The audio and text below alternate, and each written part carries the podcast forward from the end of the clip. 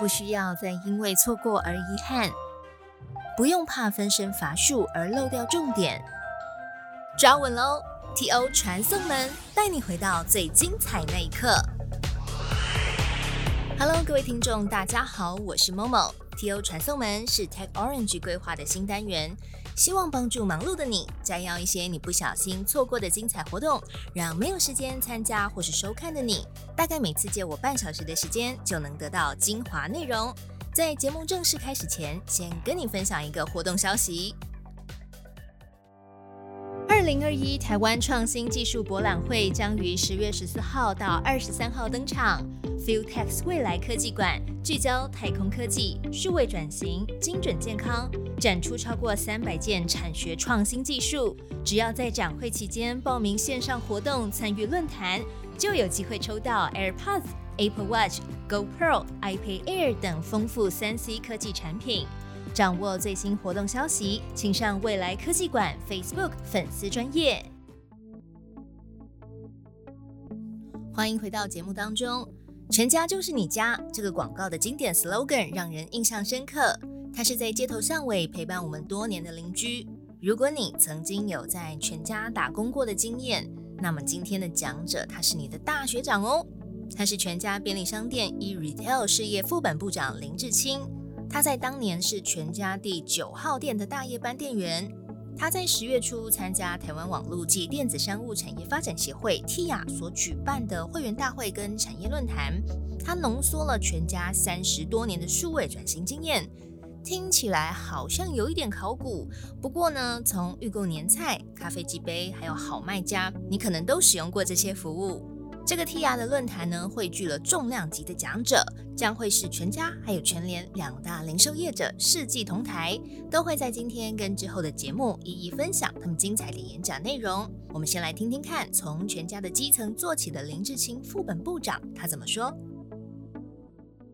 我是全家便利商店 E R C 本部林志清，江湖人称大董。好，全家是在民国七十七年的十二月二号。开第一家店，再隔一个多月，两个月不到，应该就要第三十四年，三十四年。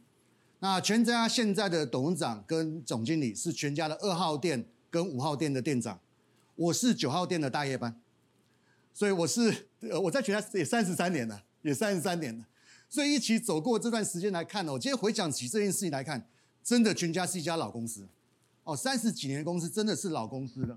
那或许我们店铺不断的 renew 等等的动作，或许大家感觉不到。那其实全家确实在在地已经经营了蛮长一段时间。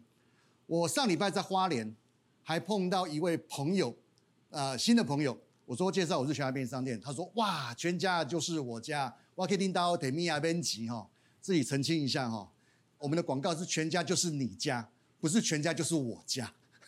所以去还是要付钱，还是要付钱。那我讲这段是因为我。真的，我也好久好久没有听到这这个广告词。或许当时真的是深入人心。那刚刚那一段其实也是当时在网络上流传的一些笑话哦。全家都是问到问其他都变户籍啊等等的。所以全家在地，我们经营了这么长的一段时间，其实我们大部分的时间，各位感受到应该都是在实体，就是我们在每一个地方的每一家店，每一家店。那其实如果讲实体，这各位会比较具象；如果我讲便利商店的虚拟。各位或许会比较看最近的事情，那其实便利商店如果以我们自己来看这件事情的话，可能早在二十年或者超过二十年前，便利商店我们就已经在做虚拟这件事情。什么事？我们在卖年菜。各位不要我们那个印象？会年轻人真的没有了哈。年纪跟我差不多的朋友或许有感觉。当时便利商店我们叫预购，预购年菜。我记得我们当年第一次预购年菜的时候，我在营业单位。那一次我们是卖整套的年菜，结果是什么？结果是我在大年除夕当天下午跟初一初二都还在送年菜。为什么发生这件事情？因为我们没有经验。我们当时在开预购的时候，我们当时居然让客人选你要到货的时间。糟糕，大部分人都选在什么时候？选在除夕的前一天或当天的某一个时间点。所以整个物流根本就没有办法应付这件事情，所以那是第一次，我们印象非常非常深刻。其实这个广义的来讲，其实就是虚拟，因为他卖的不是店铺有的东西，是卖店铺没有在现场陈列贩售，而在未来要取货的东西，大概是这样的概念。其实我们便利商店可能在很早以前，在预购应该就是一个虚拟的一个概念。那全家可能这段时间很多朋友在分享说，哎，全家最近好像不太一样等等的。那我常问说，你觉得哪里不一样？他说全家好像在线上这件事情好像做的不太一样。那或许也不见得很具体。那我们特别来聊一下，其实在线上这件事情，我们自己在看全家自己内部看线上这个转换，我们是看在一百零五年的四月十三号。各位去 Google 这一天哦，可能 Google Google 不出个结果。因为一百零五年的四月十三号是全家的店铺的实体几点的贴纸正式改成线上虚拟化的几点，是那一天改的，所以我们把那一天标记下来，是我们发现我们那件事情做了之后，后来整个事情就开始有翻转。那我必须要提这件事情的原因，是因为要把贴纸几点这件事情改成虚拟这件事情，在全家内部应该讨论了一年，应该一年的时间。反对的声音比较大，谁反对最多？我记得没错的话，是行销单位反对最严重，因为那是行销的行销工具。把这个拿掉之后，行销担心什么？他怕会员，我们的购物的这个这个这个消费者，他拿贴纸比较方便嘛？他要拿手机出来雷点或报电话出来雷点，他会觉得比较麻烦。那行销当然会担心他的行销工具会被弱化，弱化。所以内部真正讨论，真的我记得没错的话，大概超将近一年的时间。最后，在一个经营会议上面要做最后的裁决的时候，我记得当时还有一个声音叫做“两岸并存”，就是旧的方式不要先拿掉，就是原来贴纸照拿，但是新的线上雷点方式我们照上，让客人选择哪一个，我们走哪一个。但是好险，当时的总经理下才是说不行，这样子做的话，我们永远都转不过来。所以当时的一个裁决就是把贴纸废掉。直接全部导入线上，所以全家会员从那时候开始是从零开始，从一百零五年的四月十三号是从零开始累计到现在一千三百万，其实它是从头打掉重练的事情。所以说讲实体跟虚拟，我想跟大家分享的是，我们自己在看这件事情，我们是觉得从那个点开始，后面就开始我们就有了自己的 APP，因为我们需要有一些不同的事情，会员开始不断不断累积，后来有一件事情又产生了很大的一个影响，叫做咖啡计杯。咖啡计杯当时只是为了解决店铺里面用发票、小白单存咖啡这件事情。说实在话，用发票跟小白单存咖啡，对于卖家是比较有利的，因为只要客人消费者你的那个发票掉了，你剩的咖啡你就没有人可以领了。但是我钱已经先收了。但是那时候我们看到的问题是，第一个这是一个问题，第二个其内容有还有账户上有很多问题，哦，还有累积的等等的一些后面后台的问题啦、库存的问题，结果整个会乱掉。所以当时我们针对这件事情去做的一个线上的咖啡机杯，咖啡机杯原来只有单店单店买单店换，我们改成线上是是 A 店买，是所有店都能够取，都能够取，它能够跨店，跨店。那另外发票问题也解决，哦，把一些事情通联解决。我们发现那一次的改变之后，整个的会员人数又从那个点又开始有很高的增加，A P P 的开启率又变高，又变高。其实它是有一些过程的。其实这个中间隔了大概一年半，我记得没错的话，哦，从一百零五年到一百零六年不知道几月，我大概只记得它隔了一年半才有这件事发生。当然后面又开始，我们也做了一些什么，原来是六十六块累一点，改成一元累一点，这些事情其实它在里面的这些阶段，它都有一些注入新的活水。其实说实在话，有人说哇，你们好厉害哦，你们这样一步一步步骤，你的好清楚哦。我说实话不是的，那是做下去之后，一个一个被骂到，后来得改，因为消费者会有反应嘛。消费者会认为这样不方便，这样比较合理。我们是听了很多这样的声音之后，内部去检讨，不断不断去做迭代更新，一直到现在这样的逻辑。所以说，各位在这个投影片上看到，全家 APP 是第一个诞生的。后来买发 B Four 的 APP 是，就是也不是取代了，就是把我们店铺那台 Kiosk 把它放在手机上面。哦，放手就是那台那个那个多功能事务机，你要买票啦，啊，买游戏点卡啦，其实都在里面。后来大概在七八年前才有全家行动购。这件事情或许是比较，大家会比较认知说，哦，行动购线上购物，这个感觉好像比较像电商哦。那我们讲数位化这件事情，其实不是从这件事开始，是从我刚刚讲的，其实二十年前预购就开始数位化哦，数位化然后在去年，我们有个全家的 APP，那它长在 Line 里面。那这个我讲出来之后，很多朋友就说，哦，我知道，我知道，你们店铺店长都会拉我入群。我说对，他会推你入坑，因为你入群之后，他就在里面推波哦，团购好东西，你就会去买，他就会成为这家店铺的业绩。啊，所以说大概全家的实体跟虚拟，或许跟一般的认知不太一样。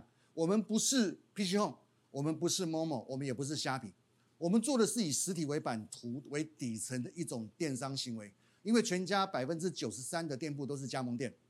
所以，我们整个电商经营是以加盟者为主的一个经营的模式。就回到下一个事情，社群这件事，怎么说？因为一个加盟店，我们现在大概有四千家店，我们大概有三千七百多群的店长社群在经营啊。有的店长一个人不止一群，哦，不止一群。我知道我们新竹有一家店，他跟我讲，他大概掌握了八个社区，他开了八群，就是在附近的社区。他一个社区开一群，哦，真是蛮厉害。他要送货去那个社区，下来管理室拿。哦，那个店长是很用心在经营这件事情，他还有请小帮手。所以说，大概超过三千七百群的这个店长群，在对他的客人做经营，里面大概有一百多万人我记得没有错了，超过一百万人在里面。哦，在里面，但里面或许有些重复，有些重复。那我要讲的是，我们以前或许比较认为是把所有的东西卖给所有人。那我们从现在开始，我们把这个思维做了一些改变。我们把特别的东西卖给特别的人。所以说，我们今年把整个电商的名字、部门名字我们也改变了。以前我们就叫电商部门，今年我们把它改成叫社群电商部门。社群电商，我们觉得我们要经营的是社群，要精准的新经营社群，那包含我们这些年累积的一些数据。一些客人的样貌、客人的需求，在这件上事情上面去给他对接，但这还在进行之中啊。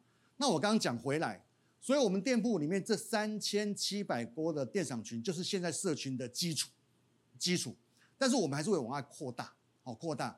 所以我们现在对接会跟接店长社群做对接。那我们现在已经直接对接了。那今天我一来是跟 Sega 还在聊，如果巴哈姆特，巴哈姆特当然是一个社群啊。对不对？如果巴哈姆特这些社群朋友，他应该有一些特别的样貌。那如果我们来对接一些什么事，来对这些会员做一些特别的服务，或者他在里面可以得到一些特别的商品，我想这件事情也就回到社群电商的概念。我最近也跟车队在谈，这个坐计程车的朋友在坐计程车的这个过程里面，可不可以处理一些什么事啊？什么事？坐捷运的朋友在等捷运或在搭捷运站着坐着这段时间，可不可以做一些什么事？对这些朋友来讲，我们跟他接触的样貌，我们都比较知道哦，因为他可能是坐计程车，他会来从这边进来；他可能是搭捷运才会从这边进来；他可能是巴赫姆特的会员，他才会从这边进来。因为我们管道可以分开嘛。但是我们给他的东西，我们就要长得不一样，长得不一样。所以说，以前全家我们做的大概是把所有的东西面向所有的朋友，让各位来挑选。那现在我们会倒过来做一件事情，把我们精挑细选的东西。来发送给我们认为适合他的朋友，这件事情应该是接下来我们会全心来经营这件事啊，这件事。那接下来全能跟赋能，那这一段我要讲什么？这一段其实我今天要讲的重点，因为我想在这边招商，因为以前我们曾经有看过哈，在这个新闻上面，我我忘了是谁讲的，说。哇，便利商店真的是什么钱都要赚哦！以前有有这样的声音嘛？哦，上面几没谈，我们每推出一个新的商品或一个新的活动，就会有类似的声音出来，因为他觉得便利商店不可思议，是他什么事都能干。其实真的不是哦，各位去算算看，我们能做就那些而已啦。但有一件事情我倒认为是真的，就是如果这边家长朋友，你的小朋友准备要出社会之前，如果能够让他来便利商店打工半年的话，我觉得至少是为什么？因为他可以利用这半年的时间，大概知道社会基本生活的样貌跟逻辑，这个是真的。这个也曾经有家长的朋友跟我讲过，他说我的小朋友去你们便利商店打工之后，哎，真的有些转变，跟人的应对啦，对社会脉动的掌握，回聊天的内容都会不一样。这个我觉得倒是真的，在便利商店这一块是可以看得到，是可以看到的。但是我今天要讲的全能跟赋能，是我刚刚讲的是全能这件事情。大家以前认为不然是全能，其实我们最大最大的优势在于通路的密集，方便这件事情。所以我们跟呃很多电商平台在合作，网络购物、电便利商店取货。其实我们唯一最大的优势，就是因为我们点的密集度嘛。然后另外二十四小时营业，客人可以随时来拿，否则寄到你家，可能你家里没人收货啊，或者晚上管理员下班了啊，甚至冷冻的东西没有办法处理，因为你们大楼的管理室没有冰箱，没有冰箱。所以我们有个通路的优势，它的密集跟我们的时间性哦，还有一些功能性的一个这个这个这个差别，所以让之前在全能这件事情上面，或许我们能够做的比较淋漓尽致跟透彻。但是这两年我们发现有另外一件事情，赋能什么意思？我举个例子，去年因为全家在前年的九月吧，到七月，我们上了一个好卖家平台。那也得到这个社会大众的一些肯定。你们现在大概有三十万个卖家在好卖家平台里面卖货，那里面不抽这个平台费，不抽交易手续费，唯一的限制就是你要在全家的店铺寄跟全家店铺取，就只有这件事，其他东费用通通没有。那再来呢？因为我们要帮平台的这些卖家去发简讯，告诉他货到，所以我们的同事去年就做了一件很很。很平常的事，他就是去把全家便利商店发简讯，因为我们有好多个单位在发，我们单位啦哈，这个这个餐饮单位啦哈，什么都在发。发现第一件事情，大家发的价格都不一样，就大家取得的成本不同。第二个，全家一年发的简讯的金额很高，这个我们自己看都吓一跳。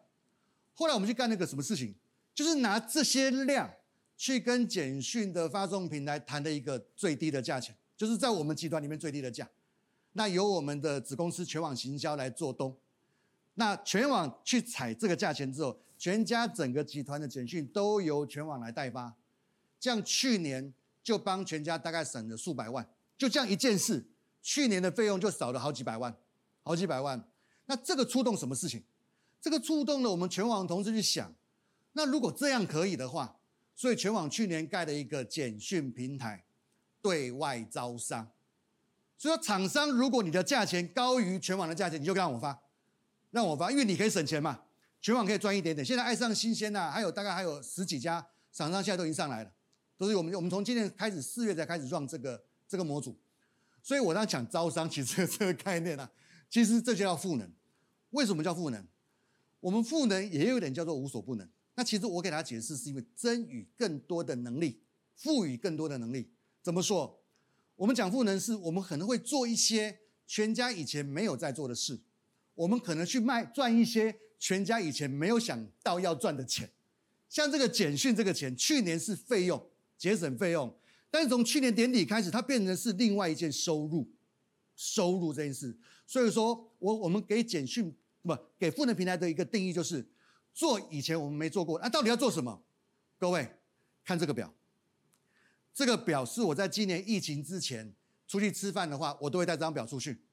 我会告诉所有一起吃饭的朋友，全家的付费平台，我们帮你资讯流、金流、物流、商流、人流、数据流，我们准备要做这，看我记得是六十几件事情吧，好，里面包含 KOL 的网红经营，我们都需要。哦，这个电商大学啦，哈，客服机器人呐，哦，B to B 的借贷啦，哈，这个什么宅配啦，哈，啊，什么一堆，各位这边都有。那右边有个其他项目空白，有没有？我每次吃完饭，我就把这张发给所有与会者。我说这空白，我期待各位去填。就是在您的领域之内，你觉得在这些事情上面，我们跟全家便利商店能够取得什么样的合作？因为我们不可能全部都做，我们有没有能力全部都做？我们一定是跟外面的朋友取得合作。这里全部东西都是要合作的，都是要合作的。所以我讲，我刚刚讲招商，招商，其实这就是我的招商的目的啦。我想跟大家分享的是。全家便利商店数位转型确实有一些改变，在这两年，其实我们准备预计要做更大的改变。那这一块的内容在这边可能有一部分各位可以看得到，这个我们都外显，都外显。那我们在外面也开始在做这样子的一个很多的媒合。你说这个有没有人有？有，现在已经有五个专案，现在有五个专案，因为这个赋能平台的关系，跟外面的厂商正在进行。好，在进啊，因为后来疫情开始。有点停滞，现在我又开始了，哦，我又开始，那这里面内容有一些改变，一些改变，所以今天在这个全家改变改变全家里面呢，我想这三个是我比较主要跟大家分享的一个内容，主要是第一个实体转虚拟这件事情。那这个全家很早以前就在做了。再来就是这个这个这个社群电商的概念，各位可能你的行业，你你你你你现在所经营的内容很多，你也是一个社群，可以的话也欢迎跟全家联络，或许我们可以有一些不一样的合作。第三个就是全能跟赋能，我们除了以前可以做的以外，各位你基本认识的便利商店的状况以外，我们其他的事情在这个范围之内，其实我们都需要各位来一起帮忙。这一块希望各位也跟我们联络。那下面有这个联络电话，好，他说我在打空白空空来跟我们联络。好，那这个是我们蛮新的一件事哦。那今天这个论坛，呃，其实在我的朋友圈里面被一直在流传哈。呃，为什么这么热？因为今天有两家全字辈的朋友要这里同框出现了。这个在以前好像没有发生过，所以大家觉得很好奇这件事情哦。所以说，呃，我们这次同框，呃，会比较受到欢的瞩目，是因为之前的新闻有一次写在一起，对不对？我们同一天哦通过的审核啊审核，所以那次新闻还蛮大的哦。两个全字辈的一个通路做了同一件事，同一件事。那这件事情就是我们会在不久的将来哈，那推出全家的支付工具哦，支付工具。其实全家内部现在已经有方便配这个支付工具的。但因为它是限制领域的，应该只能在我们自己的内部去做支付。那应该在不久的将来，很快的，我们会有一个支付工具，那能够在跨出全家领域范围之外，跟所有的场景能够做借接的这样一个工具出来，然后出来。那我不需要讲，我刚刚讲的那三个场景，我们会用支付这件事情来做整个的串联，因为这些跟支付完全有关系。那前玉山银行的应该是资讯长陈博士哦，陈博士，他这个之前有到全家来演讲，那我记得很清楚，他整场演讲讲完，我怎么都没有记，我只记得他就不小心对着我讲了一句话，我记到现在。陈博说，支付在以前来讲是最后一里路，但是现在是第一里路，真的，他就是对着我的脸讲，他不是跟我讲他刚好向了我这边，真的，那整场演讲我只记得这句话。那确实，现在印证也真的是这样的事，哦，这样的事。或许以前支付工具是在最后才做选择，我要用什么东西来做 payment，但是现在可能不是了。我举个例子，五倍券，五倍券你的选择是因为什么？是因为优惠才去选择你的支付方式，有没有？因为你的前端就开始选了，在后面是才扯到实体跟虚拟嘛，对不对？其实那个就是支付行为啊，你最后要怎么付，其实你在前面是做决定的。所以我觉得五倍券是蛮符合这件事情的，是这件事情的。其实它就是这么一件事。其实这个行为已经改变了，已经改变了。那今天我想，呃，那很高兴，呃，谢谢 Sega 今天的邀请哈，有这个机会来跟所有的会员朋友来做这样的分享。那我还是要工商服务一下。接下来全家的五年的转型的一个计划，非常希望跟各位能够一起来打拼。那所有。呃，能够跟便利商店这边我们刚所谈到的事情合作的，都欢迎透过协会这边来跟我们联络，这都没有问题。那所有的事情都是可以谈的，都是可以谈的。我们希望把整个生态圈能够打造起来，让大家能够很舒服的，不管是厂商、消费者、通路，所有的朋友都能够微笑着，所有的人都微笑，这件事情就是对的。我们艰辛要做对的事情。谢谢大家，谢谢。听完了林志清副本部长的演讲，可能你下次啊走进全家便利商店的时候，会瞄一下这间店有没有 QR code 可以让你扫描加入赖群组加一加一。演讲里面提到有一位店长啊，他手上有八个社区的社群，我觉得他如果出来参加选里长啊什么活动，应该是蛮有机会的。那么全联的重量级讲者会带来什么发展报告呢？请期待下一集的节目，我们下次见，拜。